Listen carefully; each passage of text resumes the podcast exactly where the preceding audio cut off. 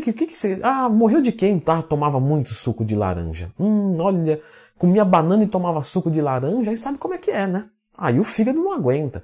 Muito bem, pessoal. Frutose. O que é? Quais são os alimentos mais ricos? Quando são os melhores horários para usar? E quando devemos evitar? Tudo isso até o final desse vídeo. E a única contribuição que eu peço é que você clique no gostei agora. Vamos lá? Um, dois, três, clicou no gostei.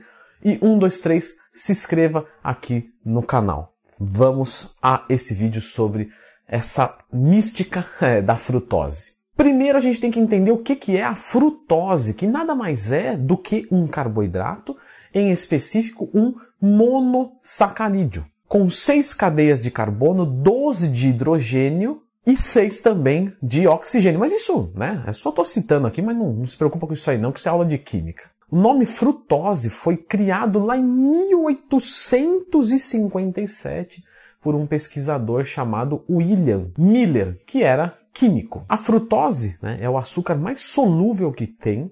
Ela é bem cristalina, né, digo de sua forma purinha, natural. E ela também tem um poder de dulçor, né, ou seja, ela é muito, muito doce. Leandro, as frutas são ricas em frutose? Não, as frutas têm frutose, assim como o esperma também tem frutose. Jura que é sério isso, Leandro? Juro que é sério isso sim. E por que, que a frutose é diferente? Me explica aí. Tá, vamos lá. Pessoal, os carboidratos, quando a gente ingere, eles são utilizados para energia. O seu excesso é estocado, principalmente inicialmente em glicogênio muscular e hepático. O que é glicogênio? São as cadeias de glicose dentro muscular do músculo hepático do fígado.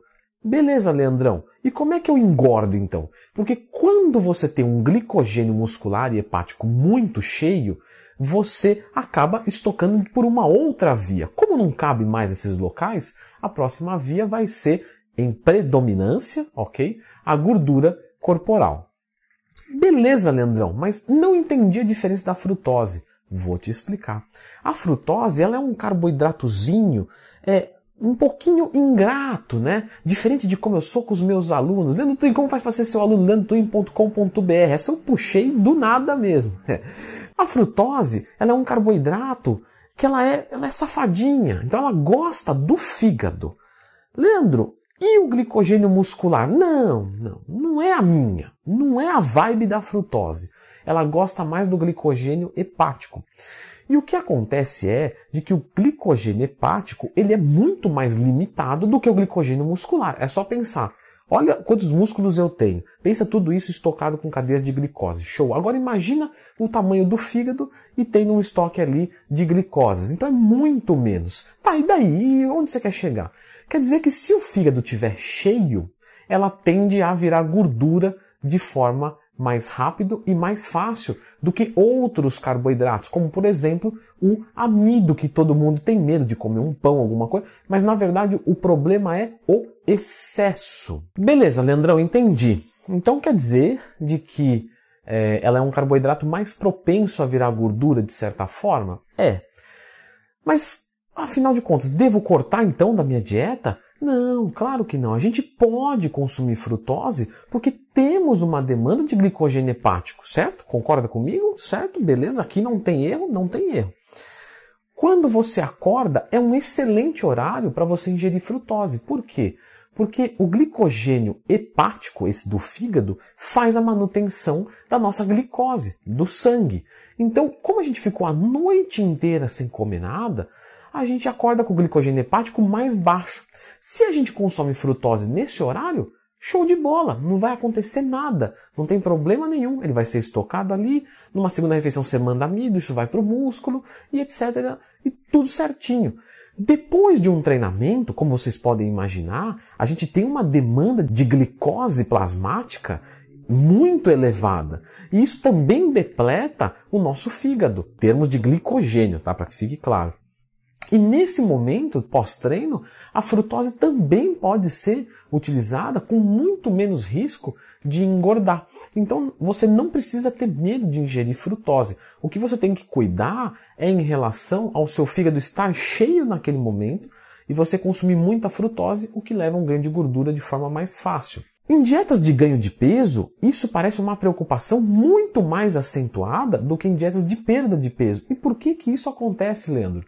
Porque numa dieta de perda de peso, o nosso glicogênio hepático tende a estar baixo sempre. Por quê? Porque a gente está em déficit calórico, então sempre falta carboidrato.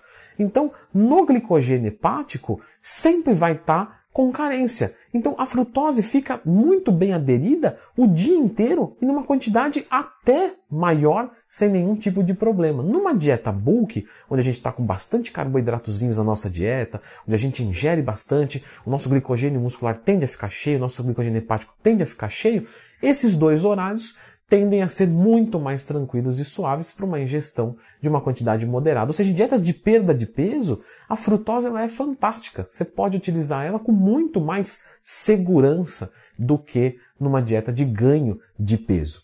Agora, o que a gente tem que cuidar, o que a gente tem que lembrar, frutas não são grandes fontes de frutose, né? Então o nosso pesquisador, o nosso cientista, o nosso químico, lá em 1800, botou frutose e atrapalhou a nossa cabeça, porque frutas não são grandes fontes de frutose. Frutas numa dieta de perda de peso é sensacional. Você pode colocar algo doce, algo saboroso, elas têm baixa densidade energética, né? Com exceção, claro, da banana e do abacate, da tâmara que vem desidratada, mas tirando esses, elas têm baixa densidade energética, então você consegue comer uma quantidade boa, tem um efeito sacietogênico muito bom. E como a gente viu, por mais que tenha um pouquinho de frutose, a gente pode consumir. Então, tranquilo, não precisa ter medo da frutose. Hoje a gente vai ver algumas coisas é, ridículas mesmo, para ser bem sincero, não querendo ser ofensivo, mas bastante ridículo, que é, ah, frutose da cirrose hepática. Não, né, gente? Não. Né? Imagina só. Ô, oh, amigão, meus sentimentos aqui, beleza, hein? Ô, oh, cara, obrigado, valeu mesmo. Caramba, seu tio morreu, cara. Puxa, que pena, meu lamento. Pois é, cara, comia muita maçã quando acordava, né? Deu câncer de fígado. Claro que não, né, gente? É óbvio que. Que, que, que você. Ah, morreu de quem? Tá, tomava muito suco de laranja. Hum, olha, comia banana e tomava suco de laranja, aí sabe como é que é, né? Aí o fígado não aguenta. Então, né, vamos caprichar aí, né? Vamos pensar com clareza com, em coisas que são absolutamente absurdas, né?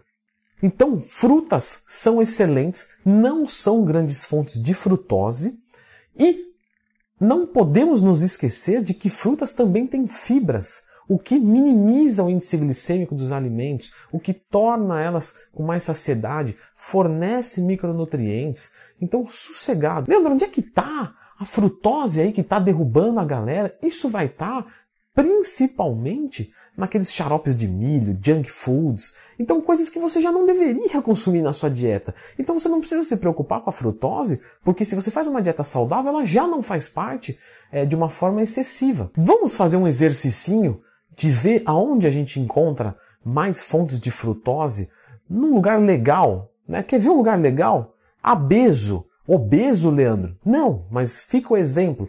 Obeso. Troca o O pelo A. Abeso. Você não vai mais esquecer desse nome.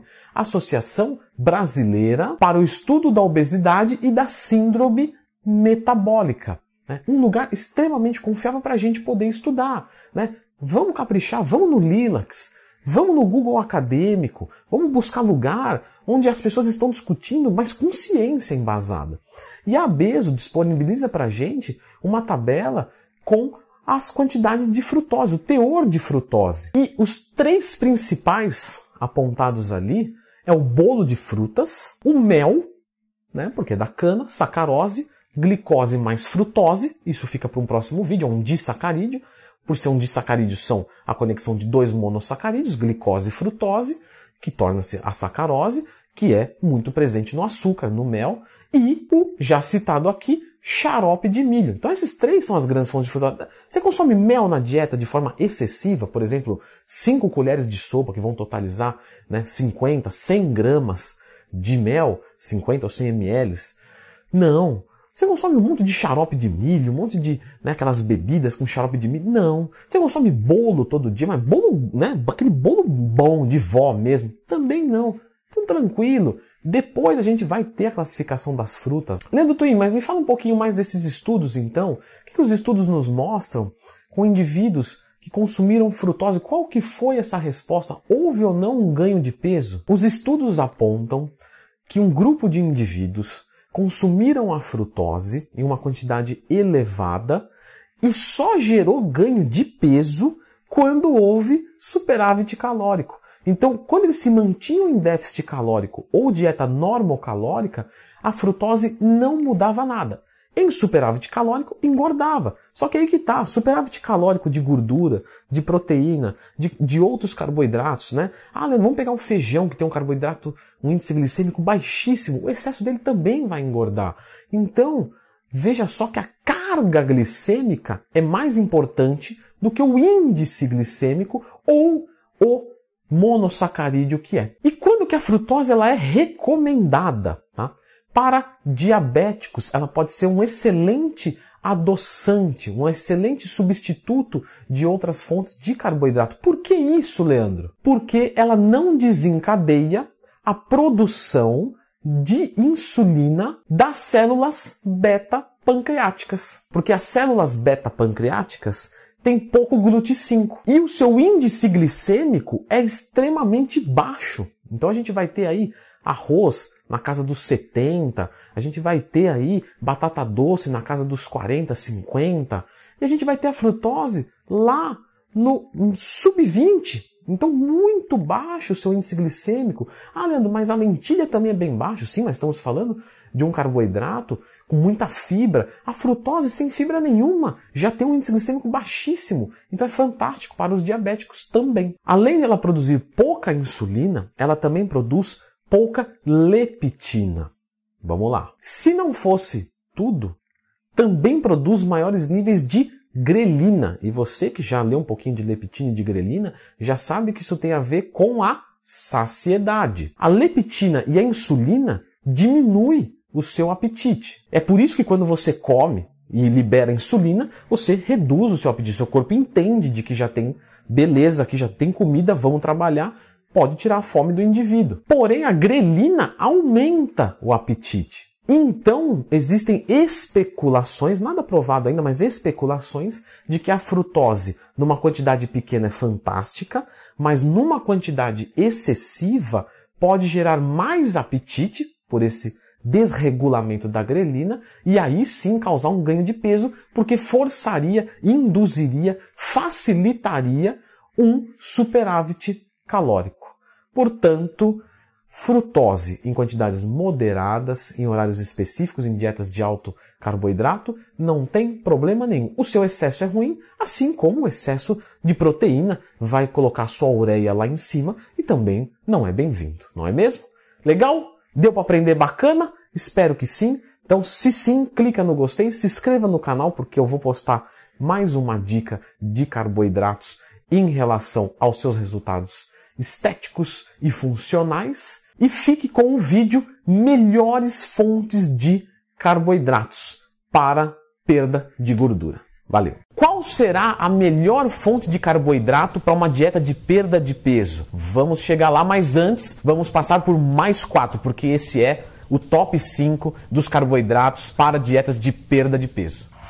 A gente sabe que quando vamos perder gordura corporal, temos que criar um déficit calórico, certo? E déficit calórico